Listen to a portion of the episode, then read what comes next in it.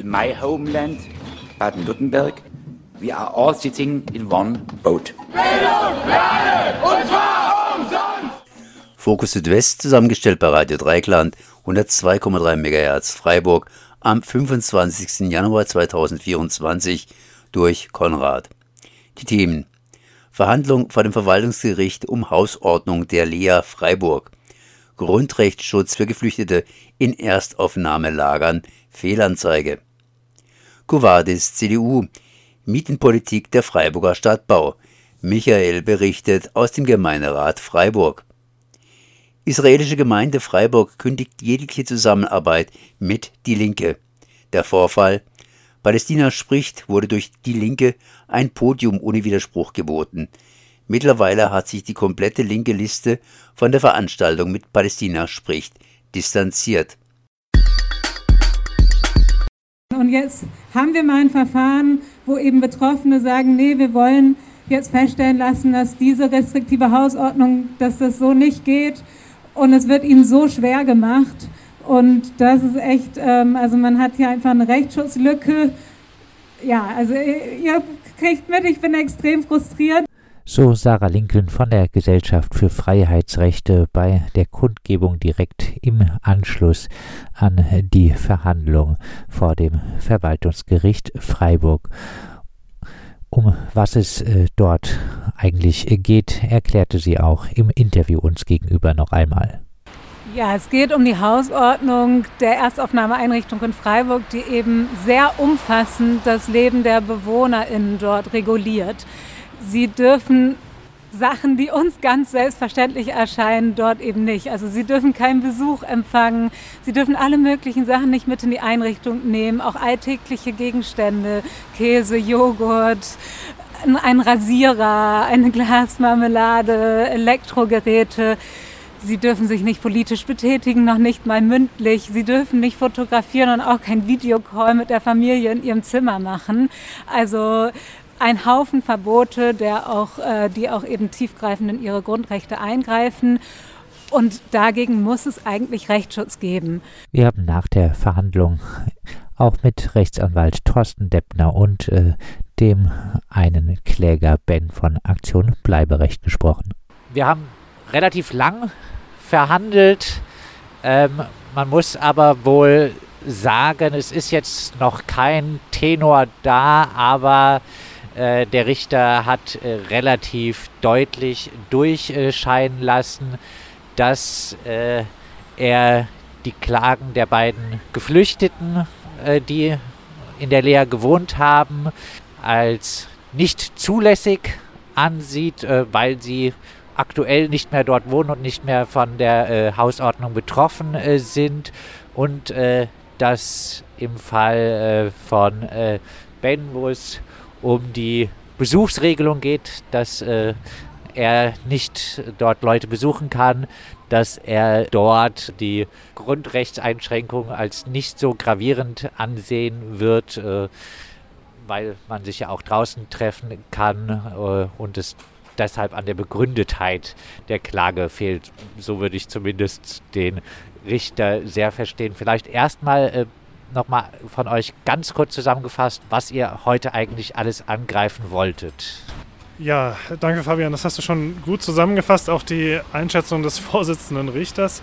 Um was ging es heute? Es ging um, wie du auch schon sagtest, verschiedene grundrechtseinschränkende Regelungen der Hausordnung der Lea. Die betreffen natürlich in erster Linie die Bewohnerinnen und Bewohner der Lea. Da ging es ähm, neben der Besuchsregelung, die eben auch Ben als Außenstehenden äh, betroffen hat, weil ihm der Zugang aufgrund dieser Regelung verwehrt wurde, ging es äh, um die Frage, ob äh, eigentlich Bewohnerinnen und Bewohner der Lea ihre Zimmer abschließen können dürfen. Das sagt die Hausordnung, sagt nein, ihr habt keinen Anspruch auf einen Zimmerschlüssel, die Zimmer dürfen auch nicht selbst abgeschlossen werden. Ähm, dann geht es um das Mitbringen von Gegenständen. Äh, die Hausordnung hat ein umfassendes Regelungsregime, was da alles verboten ist. Da fallen Dinge drunter, bei denen kann man das vielleicht noch nachvollziehen, wie Waffen oder sowas. Ähm, aber da fallen eben auch Dinge wie Glasflaschen drunter ähm, oder Schraubenzieher, also Werkzeug, ähm, aber auch diverse Lebensmittel. Ähm, also man darf alles, was in irgendeiner Weise verderblich ist, darf man als Lebensmittel nicht mit reinnehmen. Also ich darf den äh, frisch gekauften Joghurt nicht mit in die äh, Erstaufnahmeeinrichtung nehmen. Darüber hinaus darf ich mich politisch nicht betätigen, ich darf keine Flyer verteilen, ähm, ich äh, darf ähm, nicht missionieren, wobei dieses Missionieren jedenfalls in der praktischen Anwendung äh, auch schon so ausgelegt wurde, dass darunter schon das gemeinsame Beten fallen soll, ähm, also das gemeinsame Freitagsgebet. Äh, äh, also einfach ein wirklich ein Rundumschlag von im Hinblick auf Rechte, bei denen wir selbstverständlich davon ausgehen, dass wir die in unserer eigenen Wohnung jederzeit wahrnehmen können. Und man muss sich da eben immer drüber klar werden, das ist für mehrere Monate mindestens die Wohnung und die Unterkunft der Bewohnerinnen und Bewohner. Und dort, wo ihr Privatbereich ist, dort, wo sie sich hin zurückziehen können, dort dürfen sie ganz zentrale Grundrechte nicht ausüben. Die Verhandlung war ziemlich juristisch, aber man muss vielleicht sagen, ähm, es ging um eine wichtige Frage. Können sich die Bewohnerinnen überhaupt irgendwie juristisch wehren äh, gegen eine Einschränkung der Grundrechte durch eine solche Hausordnung? Letztlich hat der Richter jetzt entschieden, nein, sie können sich nicht wehren, oder? Also zumindest hat er durchblicken lassen, dass die Kammer wohl so entscheiden wird. Ne? Also es ist ja eine fünfköpfige Kammer, die da jetzt entscheidet und wir sozusagen beurteilen das jetzt auf Grundlage der mündlichen Verhandlungen und das, dessen, was eben der Vorsitzende gesagt hat, was sie in den Vorberatungen so miteinander besprochen haben. Aber ja, auch ich gehe davon aus, dass die Klage der beiden Bewohner oder ehemaligen Bewohner, muss man ja sagen, als unzulässig abgewiesen wird und dass Bens Klage wahrscheinlich noch als zulässig gewertet wird, ähm, aber als unbegründet abgewiesen werden wird. Es sei denn, da ändert sich jetzt in den Beratungen nochmal maßgeblich was. Gehen wir mal davon aus, dass sie es tatsächlich so ablehnen, dann ist es ja tatsächlich skandalös, was da passi passieren könnte. Warum? Ja, und zwar insbesondere vor dem Hintergrund, ähm, in dem dieses Verfahren steht. Also das hat ja nicht angefangen am Verwaltungsgericht Freiburg, sondern das ging los mit einer sogenannten Normenkontrolle gegen die, gegen die Hausordnung vor dem Verwaltungsgerichtshof. Die wurde dort dann schon für teilweise unzulässig erklärt, weil gesagt wurde, nein, nein, das ist gar keine Norm, sondern es ist ein Verwaltungsakt. Damit müsst ihr zum Verwaltungsgericht Freiburg gehen. Das, da seid ihr hier beim Verwaltungsgericht so falsch. Im Hinblick auf einen Teil der Hausordnung wurde gesagt, ja, das sind doch Rechtsordnung, Rechtsnormen. Da ging es um Betretenserlaubnisse für die Zimmer. Ähm, und da hat der Verwaltungsgerichtshof auch erstmal für die ähm, Antragstellerinnen und Antragsteller entschieden. Diese Entscheidung ist allerdings letzten Sommer, im Sommer 2023, vom Bundesverwaltungsgericht kassiert worden. Mit welcher Begründung? Mit der Begründung, naja, es hat sich eben auch erledigt, die wohnen da längst nicht mehr und die Norm, um die es geht, die Hausordnung, ist außerdem inzwischen schon wieder außer Kraft getreten. Ähm, da gibt es kein berechtigtes Interesse, im Nachhinein rausfinden zu lassen, war das jetzt damals rechtmäßig oder rechtswidrig weil, und diese Begründung muss man sich dann auf der Zunge zergehen lassen, die Bewohnerinnen und Bewohner haben ja die Rechtsschutzmöglichkeit vor dem Verwaltungsgericht. So, jetzt kommen wir hier zum Verwaltungsgericht und das Verwaltungsgericht sagt, naja, also Maßstab ist, ist es ein sich typischerweise schnell erledigender Verwaltungsakt und zwar so schnell, dass man eben nicht rechtzeitig eine Entscheidung vom Verwaltungsgericht kriegt vorher. Unsere beiden Kläger waren einmal, glaube ich, zehn, einmal elf Monate in der Landeserstaufnahmeeinrichtung. Die Klage ist erhoben worden im Sommer 2021. Jetzt haben wir Januar 2024. Das ist die erstinstanzliche Entscheidung. Die war natürlich längst nicht da, bevor die da ausziehen mussten. Trotzdem möchte das Verwaltungsgericht offenbar davon ausgehen, nö, das erledigt sich ja nicht typischerweise schnell. Das kann ja schon sein, dass man da eine erstinstanzliche Entscheidung noch hinkriegt. Ähm, und äh, deswegen ähm, lassen wir das jetzt nicht zu. Zu was führt das? Das führt im Endeffekt dazu, dass hier ein gerichtskontrollfreier Raum für die Verwaltung entsteht. Diese Hausordnung wird von niemandem jemals gerichtlich in einem Hauptsacheverfahren kontrolliert werden können. Am Ende äh, habt ihr ja noch Beweisanträge gestellt, äh, die zeigen sollten, dass eben ein Gerichtsverfahren am Freiburger Verwaltungsgericht äh, eigentlich meistens äh, nicht in unter 18 Monaten erledigt ist und äh, ein weiterer Beweisantrag, der auch zeigen sollte, dass äh, die äh, Geflüchteten äh, oftmals sehr kurz nur in der Landeserstaufnahmestelle wohnen, heißt, dass sie eigentlich gar keine Chance auf so ein Hauptsacheverfahren haben, auf eine rechtliche Klärung der Fragestellung in der Hausordnung. Ähm, der Richter hat dann ganz am Ende gesagt, morgen kann man sich den Tenor äh, des Urteils geben lassen. Heißt eigentlich auch absehbar wahrscheinlich äh, spielen diese Beweisanträge für den Richter keine Rolle, oder? Na gut, der Tenor kann auch sein, dass die Kammer beschließt, Beweis zu erheben und zu einem Beweistermin lädt. Das wird nur nicht passieren. Also das, ähm, tatsächlich äh, stellt man aus, also aus anwaltlicher Sicht ähm, solche Beweisanträge, um einen Antrag auf Zulassung der Berufung vorzubereiten, ähm, weil die ja, ermessensfehlerhafte Ablehnung eines solchen ähm, Beweisantrags oder die rechtswidrige Ablehnung eines solchen Beweisantrags eben ein Zulassungsgrund für eine Berufung wäre, weil das ein Verfahrensfehler wäre. Also das heißt, das ist, ähm, die sind schon ernst gemeint, so meine ich das nicht. Also wir meinen auch, dass es darauf ankommt, aber es ist eigentlich eine Vorbereitung äh, für die nächste Instanz.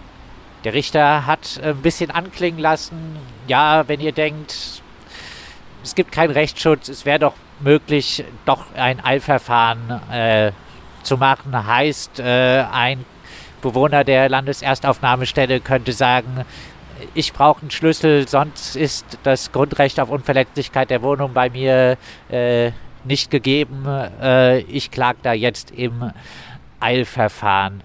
Ähm, wenn du beschäftigst dich ja schon lange mit der Landeserstaufnahmestelle, hast Kontakt äh, auch äh, zu Bewohnern immer wieder. Ist denn sowas vorstellbar, dass äh, ein Bewohner der Landeserstaufnahmestelle ein solches Eilverfahren äh, gegen die äh, Hausordnung äh, führt? Also gibt es diese Rechtsschutzmöglichkeit? Ich glaube, praktisch muss man ja auch erstmal äh, darauf hinweisen, dass Geflüchtete nach Deutschland kommen und dann nicht die erste Idee ist, die sie haben, gegen ähm, ihre Entrechtung hier zu klagen, sondern die haben natürlich erstmal andere Probleme, müssen sich erstmal orientieren. Es geht um den Asylantrag. Dann erleben sie natürlich in der Lehre, wie ihre Rechte eigentlich nicht äh, beachtet werden, leben unter diesem Regime. Und dann kommen wir vielleicht manchmal von außen und informieren sie darüber, dass sie eigentlich Rechte haben. Das ist erstmal, wenn man in die Lehre kommt, nimmt man das für selbstverständlich, dass es regelmäßig Zimmerkontrollen gibt durch die Polizei, dass man keine Lebensmittel mit reinnehmen kann. Das ist erstmal Alltag einfach im Camp und äh, die Art und Weise, wie sie auf der Flucht behandelt wird, geht mehr oder weniger bruchlos weiter in Deutschland. Und natürlich haben sie dann die Möglichkeit, diesen Eilrechtsschutz zu beantragen. Ich glaube nur, so wie das bisherige Verfahren gelaufen ist, zeigt das, dass das im Grunde ins Leere läuft. Und ich glaube, das ist halt, wir sind es gewöhnt, dass äh, die politische Auseinandersetzung abgeblockt ist. Wir machen das jetzt seit über fünf Jahren, setzen wir uns mit diesen Missständen auseinander und an alle Türen, an die wir klopfen, werden wir eigentlich abgewiesen und gesagt, das ist die einzige Möglichkeit, wie man in Deutschland mit Geflüchteten umgehen kann. Und äh, deswegen war immer das eher nur ein Hilfsding für uns eigentlich vor die Gerichte zu ziehen und zu jetzt zu sehen, wie Geflüchtete da behandelt werden, wie sie von Gericht zu Gericht geschickt werden und dann nicht mal inhaltlich äh, überprüft wird, sondern das immer nur schon an der Zulässigkeit scheitert. Ähm, ich glaube, das zeigt einfach, wie es um, um die Rechte von Geflüchteten in Deutschland insgesamt bestellt ist. Das war schon mal so ein bisschen dein Fazit, äh, vielleicht äh, noch, noch mal. Das Ganze hat ja durchaus auch äh, Wirkung über Freiburg hinaus. Die äh, Hausordnung äh, äh, gilt in ganz Baden-Württemberg. Äh, so ähnliche Regelungen gibt es äh, auch bundesweit wohl. Thorsten, dein Fazit jetzt nochmal nach dieser Verhandlung. Ja, wir müssen zurück nach Mannheim. also dort, dort, wo wir angefangen haben, da müssen wir jetzt wieder hin. Also wenn die Entscheidung so kommt, wie wir jetzt glauben, dass sie kommt, dann, ähm, also wir werden das natürlich prüfen müssen dann, aber äh, zumindest und wenn das wenn das fortgeführt werden soll, dann führt eben an einem Antrag auf Zulassung der Berufung nichts vorbei. Es sei denn, das Gericht lässt die Berufung von sich aus zu, möglicherweise wegen grundsätzlicher Bedeutung. Rechne ich jetzt aber auch eher nicht damit. Ähm, also dann, ich denke nicht, dass man das, wenn die Entscheidung so kommt, dass man sie so stehen lassen kann. Also das, das kann es nicht sein. Rechtsanwalt Thorsten Deppner kündigt also den Gang in die nächste Instanz an. Abschließend hören wir auch noch einmal eine Einschätzung von Sarah Lincoln von der Gesellschaft für Freiheitsrechte. Wie ist das zu werten aus äh, deiner Sicht jetzt äh, ein Hauptverfahren äh, als Bewohner, Bewohnerin von einer Erstaufnahmestelle ist in dieser Zeit, in der die Personen dort leben, eigentlich kaum durchführbar. Äh, jetzt ist aber die Klage genau, äh, weil sie nicht mehr dort wohnen, nicht äh, zulässig. Wie bewertest du das? Ja, das heißt, es gibt eine eklatante Rechtsschutzlücke. Man kann gegen grundrechtswidrige Hausordnungen vor Gericht im Grunde genommen nicht vorgehen. Also im Ergebnis heißt das, das Land Baden-Württemberg kann da im Wesentlichen regeln, was es will, weil dort kein, also es ist kein Rechtsschutz dagegen zu erlangen. Und das darf nicht sein, weil es eben ein Grundrecht auf wirksamen Rechtsschutz gibt. Und das Gericht hat heute ja gesagt, ja gut, es kann auch mal Rechtsschutzlücken geben und das ist dann eben solche, eine solche und das finde ich schon eine krasse Aussage. Also gerade wenn es hier um Geflüchtete geht, in deren Grundrechte ja immer wieder massiv eingegriffen wird und die ja sowieso diesen Eingriffen oft schutzlos ausgeliefert sind, einfach weil sie nicht die Ressourcen haben und die Zeit und die Möglichkeiten dagegen vorzugehen. Und jetzt hat man mal Geflüchtete, die sagen, nee, wir wollen das mal klären lassen. Und sie scheitern wirklich vor jedem Gericht. Wir sind ja, wir haben ja alle Möglichkeiten ausgeschöpft. Wir sind zum Verwaltungsgerichtshof hoch, zum Bundesverwaltungsgericht. Jedes Gericht verweist uns im Grunde genommen an ein weiteres. Es war eigentlich die letzte Möglichkeit hier mit der Anfechtungsklage gegen die ähm, einzelnen Regelungen. Und jetzt sagt dieses Gericht auch, nee, ähm, es gibt keinen Rechtsschutz. Ähm, ja, also das ist echt bitter. Selbst der Vertreter vom Regierungspräsidium hat ja so ein bisschen durchklingen lassen, dass er persönlich äh, denkt, dass die Hausordnung äh, nicht äh, dem Artikel 13, äh, dem Grundrecht auf Unverletzlichkeit der Wohnung entspricht, äh, dass dort eigentlich das Land äh, da was ändern müsste, sie aber nur ausführende Behörde sein. Wie bewertest du das? Ja, es ist schon lange allen Beteiligten klar, dass die Hausordnung rechtswidrig ist. Es fehlt an einer gesetzlichen Grundlage und sie greift unverhältnismäßig in Grundrechte ein, nicht zuletzt in das Grundrecht auf Unverletzlichkeit der Wohnung. Und im Land Baden-Württemberg ist es aber reichlich egal. Also wir haben ja schon vom Verwaltungsgerichtshof erst gewonnen, dann sind die aber in die Revision gegangen zum Bundesverwaltungsgericht, das dann eben aus formalen Gründen gegen uns entschieden hat, dass wir in der Sache Recht haben das ist eigentlich allen klar, aber man lässt uns auflaufen und ähm, an der Zulässigkeit scheitern. Und ich würde mir wünschen, und das wäre auch ähm, aus rechtsstaatlichen Gesichtspunkten geboten, dass das Land Baden-Württemberg und also das Regierungspräsidium hier in Freiburg, aber eben auch ähm, überall sonst, wo es Leas gibt, ihre Hausordnung überarbeiten und an die Grundrechte oder grundrechtskonform gestalten. Aber bislang ist es eben ähm, ja nur sehr zögerlich oder gar nicht geschehen. Soweit Sarah Lincoln von der Gesellschaft für Freiheitsrechte und wir werden dann später auch noch einmal berichten, wenn das tatsächliche Urteil des Freiburger Verwaltungsgerichts da ist.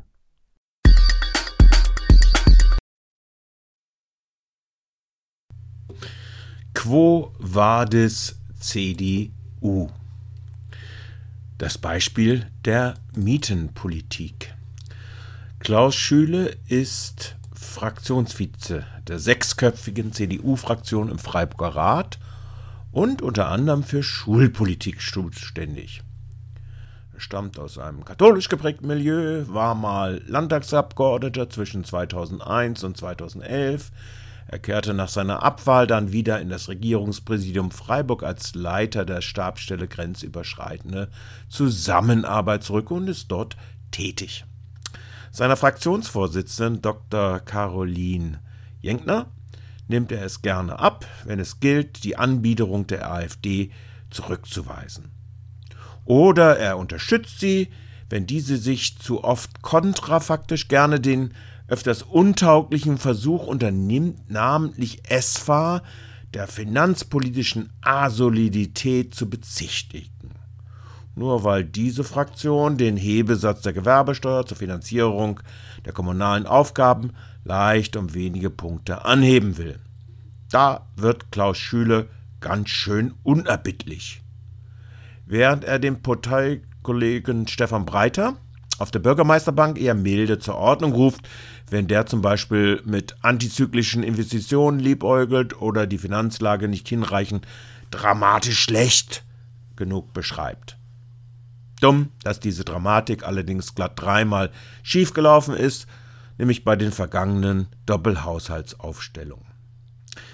Dabei bringt doch Klaus Schüle seine Argumente in freier Rede im bedächtigen Sprechsingsang zu Gehör, wie hier im Hauptausschuss am Montag, dem 15. Januar 24, als es um die Freiburger Stadtbau ging. Herr Oberbürgermeister, lieber Herr Breide, liebe Kolleginnen und Kollegen, vielleicht nur kurz zwei Anmerkungen, nachdem Herr Dr. Müller das ja auch selber angesprochen hat, also die Frage der Mittel des Haushaltes, die in die FSB sozusagen fließen. Und wir haben ja in den Sitzungen auch immer wieder intensiv darüber äh, gerungen. Für uns ist entscheidend und deswegen sind auch einige Projekte sozusagen, äh, die vorgesehen sind, trotz allem auf Sicht, dass nicht mehr Mittel von unserem Haushalt als vorgesehen in den äh, FSB hineinfließen. Das ist ein Punkt, der aus unserer Sicht von großer Bedeutung ist, wo wir jedes Mal auch drauf schauen werden. Erster Punkt. Und der zweite Punkt ist, das wird dann die Realität zeigen. Die Diskussion der Quoten will ich heute nicht äh, erneut aufrufen, aber ich bin mir sicher, dass der Realitätscheck äh, wie in vielen anderen Stellen der Stadt auch hier früher oder später greifen wird. Insgesamt bedanken wir uns aber sehr herzlich für das große Engagement der FSB. Klar, da muss Mensch ganz genau hinhören und vom temperierten Gerede sich nicht einlullen lassen. Klaus Schüle meint den eigenerwirtschaftenden Leistungen, mit denen also meint er nichts anderes bei der FSB als Mieterhöhung. Und das in einem der teuersten Pflaster der Republik. Die Ankündigung nach den Wahlen zurück zum Realismus meint auch nichts anderes als mehr das Klientel der CDU, wie auch der Grünen, mit Eigentumswohnungen zu bedienen natürlich statt der redlich festgelegten 50%-Quote für den Neubau sozial gebundener Wohnungen. Eine Quote, die angesichts der Nachfrage und den Berechtigungen der überwiegenden Mehrheit der Freiburgern eher krass unter denn überperformt. Sicherlich ist es auch kein Zufall, wenn Klaus Schüle und die CDU dann vornehm in beredte Stille schweigen, wenn Keck, der Vorstand der Badenova, eine Gewinnausschüttungsdeckelung verkündet. Immerhin rund drei Millionen, die den Stadtwerken fehlen aus dem Gewinn 2022 im Jahre 23 die aber der Kernhaushalt bedienen muss. Aber zugleich müssen die FSB-Mieterinnen namentlich durch das Gashandelsgeschäft von Badenova explodierende Preise der Keideltherme für das Gas, diese in rote Zahlen stürzen, abdecken. Offener Antisemitismus, und zwar auch in einer Form, die schon in der Formulierung nichts mit Israel zu tun hat, hat in diesem Milieu der angeblich palästina-solidarischen Demonstrationen eine lange Tradition. Und das Gedächtnis der jüdischen Gemeinschaft reicht da zum Glück auch weit genug zurück. Wir haben zum Beispiel nicht die Palästina-Demonstration von 2014 vergessen, wo vor Synagogen in Deutschland skandiert wurde, Jude, Jude, feiges Schwein, komm heraus und kämpf allein. Wir haben auch nicht die Demonstration von Palästina spricht im letzten Jahr in Berlin vergessen, aus denen heraus Journalisten bedroht und als Drecksjuden beschimpft wurden. Wir haben nicht die Demonstration von Palästina spricht in Freiburg von 2021 vergessen, auf, den, auf dem Platz der alten Synagoge Schilder hochgehalten wurden mit Aufschriften wie Stop doing what Hitler did to you oder Israel ist kein Land, ihr seid ein Volk ohne Land, es ist an der Zeit, Palästina wiederzuerobern. Klare Fälle von Volksverhetzung, unter anderem in der Variante der Verharmlosung des Holocaust nach 130 Absatz 3 StGB und in den Berichten der Beauftragten der Länder für den Kampf gegen Antisemitismus entsprechend eingeordnet. Auch damals wurde uns sowie dem Amt für öffentliche Ordnung im Vorfeld hoch und heilig versichert, sie hätten keinerlei antisemitische Intentionen. Seit dem 7.10.2023, dem größten antisemitischen Pogrom und Massaker an Juden, seit dem Holocaust, das ganz explizit auch an den Holocaust erinnern sollte, in dem Kinder, Babys, Schwangere, Alte und Holocaust-Überlebende brutalst vergewaltigt, ermordet und entführt wurden, was von den Tätern selbst gefilmt, zur Schau gestellt und auch von der sogenannten Zivilbevölkerung in Gaza sowie ihren vermeintlichen Freunden hierzulande dokumentiertermaßen gefeiert wurde. Seit diesem Datum haben wir weltweit Aufrufe zur Gewalt gegen jüdische Einrichtungen und Personen und einen explosionsartigen Anstieg antisemitischer An- und Übergriffe erlebt. In Deutschland wurde offen zu einer Reichspogrom nach 2.0 aufgerufen und Brandanschläge auf Synagogen verübt. Das alles auch aus dem Milieu von Palästina-Demonstrationen. Seit dem 7.10. wurden von den Behörden sage und schreibe 4300 Straftaten mit Nahostbezug registriert. Das sind knapp 60 Straftaten am Tag. 60! Behördenleitungen wie etwa des Verfassungsschutzes und Terrorismusexperten wie etwa in der BZ vom 14.11. warnen eindringlich vor einer erheblich gestiegenen Gefahr von Terroranschlägen, insbesondere auf jüdische Einrichtungen und Personen. Antisemitismusberatungsstellen wie OFEC arbeiten nicht nur am Limit, sondern weit jenseits darüber hinaus im völligen Ausnahmezustand. Ähnliches gilt für jüdische Gemeinden, auch unsere. Auch wir wurden in diesem Zeitraum zu Zielen antisemitischer An- und Übergriffe. Es gab physische Angriffe auf unsere Veranstaltungen, die nur durch massiven Polizeieinsatz unterbunden bzw. vereitelt werden konnten, bevor wir und unsere Mitglieder zu Schaden kommen. Nur einen Tag nach der Gedenkveranstaltung zur Reichspogromnacht am 9.11. bekamen wir einen Brief mit einer Vernichtungsdrohung. Im Zusammenhang mit Palästina-Demonstrationen und einer spezifischen Terrorwarnung waren wir am 11.11. .11. daher das erste Mal seit dem allgemeinen Corona-Lockdown gezwungen, den Schabbat-Gottesdienst abzusagen und eine Warnung für alle Mitglieder und Gemeinden in der Nähe auszusprechen. Unsere Plakate mit den Gesichtern der nach Gaza verschleppten Geiseln, darunter Kinder, Babys, Schwangere und Holocaust-Überlebende, die wir in der Nähe vom Platz der alten Synagoge mit Genehmigung aufgehängt haben, wurden bereits nach drei Tagen abgerissen, beschädigt und mit schwarzer Farbe übersprüht. Darüber wurden wir am 12.11. benachrichtigt. Wer solch eine Menschenverachtung zeigt, für den ist der Schritt zur physischen Gewalt nicht mehr groß. Ob das aus dem Milieu von Palästina spricht Freiburg kam, können wir nicht sagen, da die Ermittlungen hier noch laufen. Was wir aber sagen können ist, dass uns Aufnahmen von deren Demonstration und Kundgebung in Freiburg nach dem 7.10. vorliegen, bei denen unter anderem Sprüche wie Kindermörder Israel und, aus dem Arabischen übersetzt, Israel ist ein Apartheidstaat, das Blut der Märtyrer geht nicht verloren und mit der Seele und mit dem Blut opfern wir uns dir, Palästina, gerufen bzw. skandiert wurde. Zudem liegt uns die von Palästina spricht Freiburg ins Netz gestellte Aufnahme einer Rede auf einer ihrer jüngsten Kundgebungen von einer der angeblich jüdischen Personen vor, die aus diesem Umfeld gerne als Alibi gegen Antisemitismusvorwürfe herangezogen werden, die eine Gleichsetzung der Bedeutung des gelben Judensterns im Dritten Reich mit dem blauen Davidstern auf der israelischen Nationalflagge und damit eindeutig eine, wie bereits vorher erwähnte, strafbare Volksverhetzung in Form einer Verharmlosung des Holocaust betreibt. So viel zu den Versuchen von Palästina spricht Freiburg, ihre Weste reinzuwaschen, zu ihren behaupteten Neugründungen und ihren Beteuerungen, sich vom Antisemitismus zu distanzieren. Beteuerungen im Übrigen, in denen nicht mit einem Wort auf die Verbrechen der Hamas und deren immer wieder in Wort und Tat unter Beweis gestellte eliminatorisch antisemitische Hauptintention eingegangen wird, und stattdessen haltlose Vorwürfe gegen Israel erhoben werden. Wenn es noch irgendeines Beweises bedurfte, dass Antizionismus, also die Ablehnung der Existenzberechtigung des einzigen Staates der Welt, der kein ausschließliches, aber ein ausdrückliches Schutzversprechen gegenüber allen Juden weltweit abgibt und als einziger Staat der Welt stets und bedingungslos gewährleistet, dass diese nach Jahrhunderten und Tausenden der Ausgrenzung, Entrechtung, Vertreibung, Verfolgung und Vernichtung alledem nie wieder wehrlos gegenüberstehen, wenn es noch irgendeines Beweises bedurfte, dass die Ablehnung der Existenzberechtigung dieses einen einzigen jüdischen Staates nichts anderes ist als israelbezogener Antisemitismus, so wurde dieser Beweis seit dem 7.10. in wirklich jeder nur denkbaren, vorstellbaren und nicht vorstellbaren Form erbracht. Insofern sehen wir für uns auch genügend Anhaltspunkte von einem nicht unerheblichen Gefahrenpotenzial für jüdische Einrichtungen und Personen aus dem Palästina-Demonstration in Freiburg auszugehen. Das war Fokus Südwest, zusammengestellt bei Radio Dreikland, 102,3 MHz Freiburg, am 25. Januar 2024 durch Konrad. Das kann's ja wohl nicht sein. Nein!